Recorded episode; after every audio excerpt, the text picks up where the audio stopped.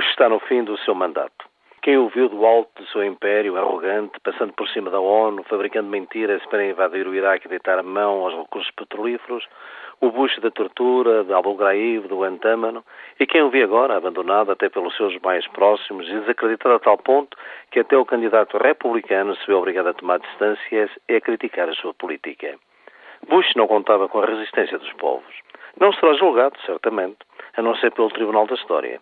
Mas a sua pesada herança vai ocupar a agenda do futuro inclino da Casa Branca. Iraque, Afeganistão, crise dita financeira. Em relação a muitas dessas questões, as diferenças entre os dois candidatos situam-se mais no plano do método e nas nuances do que no essencial. Por exemplo, para McCain, o Iraque é a frente principal de luta contra o terrorismo.